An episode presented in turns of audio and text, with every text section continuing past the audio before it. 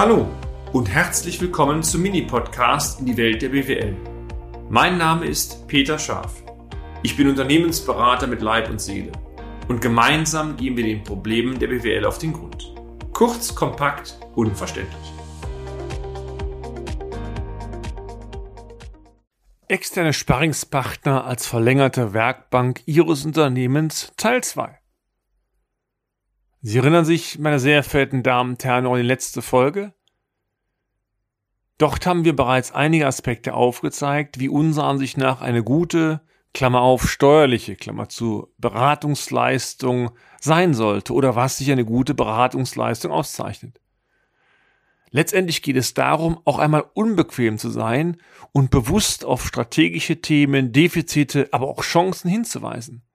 Das reine Buchen von Geschäftsvorfällen, meine sehr verehrten Damen und Herren, ist unserer Ansicht nach nicht ausreichend.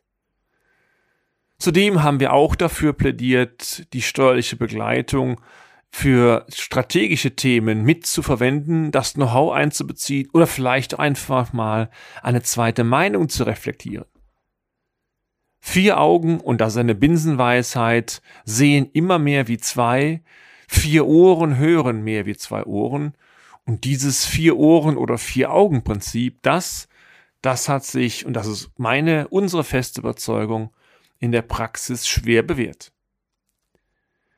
Wir haben bereits in der letzten Folge einige Tipps, einige Ideen ähm, dargestellt und die möchten wir heute einmal aufgreifen und ergänzen.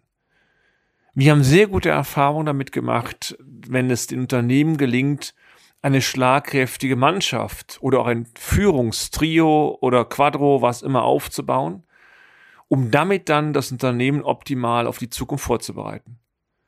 Und ein gutes steuerliches Büro, was nicht nur Steuerfragen am Ende abarbeitet, kann damit oder kann dafür einen ganz wesentlichen Beitrag leisten, nämlich ein Sparingspartner. Klar, ein guter betriebswirtschaftlicher Sparingspartner kann gleichfalls nicht schaden oder sogar sehr hilfreich sein. Ein Beispiel aus unserer Praxis. In einem Mandat wurden wir involviert, aus Sicht, wie so oft, eines sachverständigen Dritten einmal eine Reflexion über die aktuelle Lage abzugeben. Stichwort, wo stehst du Unternehmen eigentlich heute, also Ertragslage, Bilanz und Liquidität? Woran krankt es vielleicht? Was kannst du optimieren? Und am Ende, wie könnte die Unternehmenszukunft sich gestalten? Es galt, wie so oft, eine Fülle von Themen zu meistern, um am Ende ähm, den Laden nach vorne zu bringen. Und, auch das sage ich offen, die Unternehmensleitung war damit überfordert.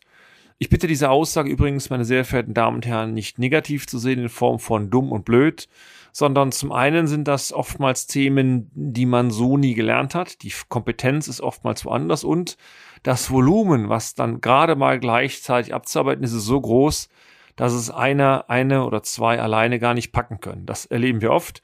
Und gerade wenn sich dann aus der Historie noch ein paar Baustellen angehäuft haben, die Liquidität äh, klemmt, die Mitarbeiter meckern und diesen jenes, geht's auch teilweise gar nicht mehr, die Kuh so kurz zum Eis zu bekommen. Also die Frage ist, wie schaffen wir es denn? Wie kann es funktionieren? Und die Lösung im konkreten Fall war, wir haben ein Führungstriumvirat gebildet zwischen Unternehmensleitung, da waren zwei bis drei Kräfte involviert. Steuerbüro hat extrem stark mitgemacht und auch wir. Und wir haben uns in diesem Führungsgremium regelmäßig abgestimmt, wo stehen wir, was wollen wir tun, welche Priorität und wer macht was. Und diese Nachrichten wurden dann natürlich am Ende delegiert. Also es ging nur darum, die groben Richtlinien abzustimmen, wer macht was. Dann wurden auch so To-Do-Listen entworfen, ich nenne das mal ganz gerne Hausaufgaben. Und dann wurden diese Listen dann über die Teams und über die Mitarbeitenden abgearbeitet. Und in dem Fall war es eine Steuerberaterin, wobei das natürlich mit dem Geschlecht zu tun hat. Äh, diese Steuerberaterin und ihr Team standen dem Unternehmen, aber auch uns mit der ganzen Mannschaft zur Verfügung und das war schlicht klasse. Die Botschaft war nicht, wie geht's nicht, sondern die Botschaft war, wie kriegen wir die Kuh vom Eis? Lösungsorientiertes Arbeiten, das Schlichtwort. Und so haben beispielsweise, das war dann unser Job, auch Vorschläge unterbreitet, wie man das Rechnungswesen optimieren kann, um Aussagen zu Deckungsbeiträgen, zu Kalkulationen zu halten. Und ähm, auch hier kam sehr schnell raus, man merkt, ob einer bockt und sagt, hören Sie mal scharf, dieses Konto können wir noch nicht anlegen, oder direkt sagt, die Idee habe ich verstanden, folgende Umsetzungsvorschläge. Und hier kam raus, sehr lösungsorientiert, ging zum Beispiel das Thema Abschreibung, gegen welche Kontenklasse soll gebucht werden. Unser Vorschlag war, buchen Sie kalkulatorische AFA gegen Kontenklasse 0. Steuerbüro sagte, nö, finde ich blöd. Lassen Sie ein Verbindlichkeitenkonto fiktiv anlegen in anderen Kontoklassen. In der Summe ist mir völlig egal. AFA wurde gebucht, passte, dann wurde eine fiktive Verbindlichkeit begründet, die man gedanklich gegen Anlagevermögen ziehen kann und am Jahresende wurde eh die echte Abschreibung gebucht. Also die Kurzversion war, wir hatten ein Mini-Problem, die AFA fehlte in den Zahlen, es ist gelöst worden und wie die konkrete Ausgestaltung war, war das so mega.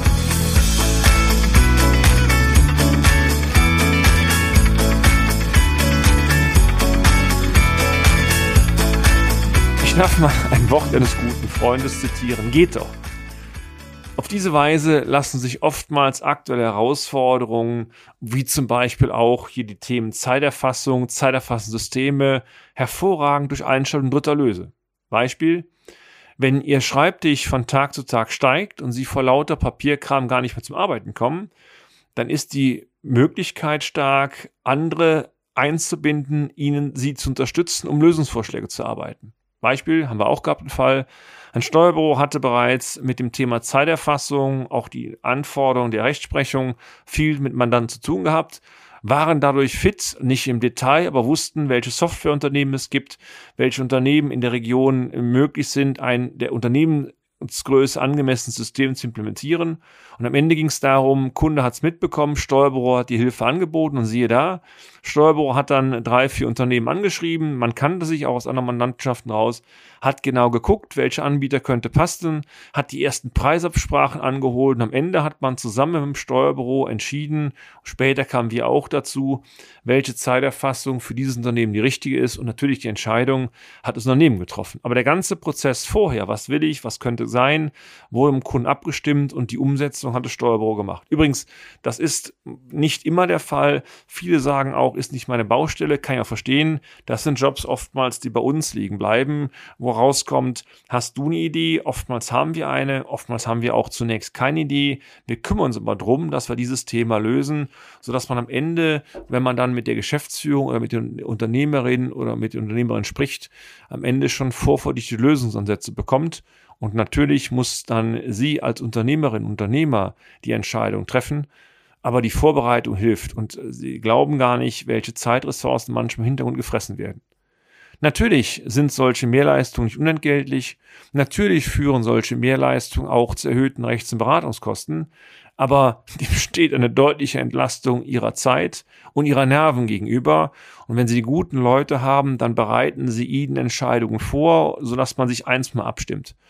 Und diese, diese, diese professionelle Zuarbeit am Ende hilft ihnen, ihre Ressourcen dahin zu stecken, wo sie händeringend gebraucht werden. Also bezogen auf meinen Schreibtisch, wenn ich jetzt bei einer Bäckereifiliale praktisch dem Backmeister, der Backmeisterin hinten sagen muss, welche Rezeptur bei den Brötchen verändert werden soll, wird es schwierig werden. Ich kann denen zwar sagen, dass mir ein Brötchen gut schmeckt oder schlecht, habe auch vielleicht Ideen, ob mit Körner oder ohne, dann verließen sie ihn. Kann ich nicht. Aber ich kann zum Hinweise geben, guck mal, du hast 3000 Brötchensorten im Programm. Bei den Energiekosten heute bringt gar nichts. Reduziere die Brötchenkosten auf die drei, vier Highlights und nimm den Rest aus dem Sortiment, um damit am Ende praktisch effizienter produzieren zu können und vielleicht die Kapazitäten zu nutzen, entweder äh, andere Sachen aufzubauen oder den Ofen auszuschalten oder oder oder. Welches Brötchen dann konkret im Sortiment bleibt, ist immer eine Entscheidung dessen, der es kann. Aber solche Impulse zu setzen, die macht eine gute Beratungsleistung aus. Und das wollte ich Ihnen vermitteln. Beratung heißt mehr als die Fachkompetenz. Und diese Aussage, meine sehr verehrten Damen und Herren, können Sie auf alle Branchen übertragen, ob Wirtschaftsberatung, ob Unternehmensberatung, ob Steuerberatung, ärztliche Ratschläge, was immer Sie nehmen wollen. Das ist der Punkt. Wenn Sie merken, dass Ihre wesentlichen Partner nur die Arbeit abarbeiten und über den Tellerrand nicht hinausschauen können oder wollen, dann ist die Überlegung mal zu sagen, ob diese Beratungsleistung dauerhaft Ihnen einen Mehrwert bietet. Wenn sie groß genug sind, wenn sie andere gute Teams im Hause haben, kann man oftmals sagen, reicht mir völlig aus. Wenn ich das typische mittelständische Unternehmen aber mal nehme, 50 Mitarbeiter, 30, 70, 100, dann kommt oftmals raus, dass gerade diese Komponente steuerliche Begleitung oftmals ganz, ganz wichtig ist und mehr Funktionen erfüllen sollte. Oder man ab einer gewissen Größe sagt, ich habe einen externen Partner, Unternehmensberater, Beraterin dabei, die diese Impulse setzt, weil die Erfahrung sagt, man sich alleine nur mit Themen beschäftigt, redet man sich manchmal müde oder auch man hat die berühmten Scheuklappen rechts und links auf und sieht Alternativen nicht. Und das ist der Punkt Wachrüttel im guten Sinne. Also, ich würde mich freuen, dass Sie stets optimal begleitet und äh, aufgenommen werden, dass Sie stets den Eindruck haben, viele Impulse, auch mal den berühmten Tritt zu bekommen. Und dann sind Sie gut aufgehoben. Wenn Sie merken, in diesem Punkt wird schwierig, dann wäre mal der erste Schritt immer der, ein gutes Gespräch zu suchen. Oftmals tut sich nach solchen Gesprächen etwas. Und wenn Sie dauerhaft merken, da tut sich nichts, dann ist auch mal die Überlegung eines Wechsels opportun. Machen Sie es gut. Ich freue mich, wenn Sie beim nächsten Beitrag wieder dabei sind.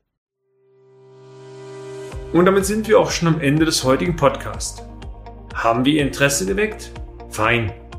Dann besuchen Sie uns doch einmal auf unserer Homepage unter www.scharf-office.de und schalten Sie auch beim nächsten Mal wieder ein auf eine kleine Reise in die Welt der BWL. Ihr Peter Schaaf.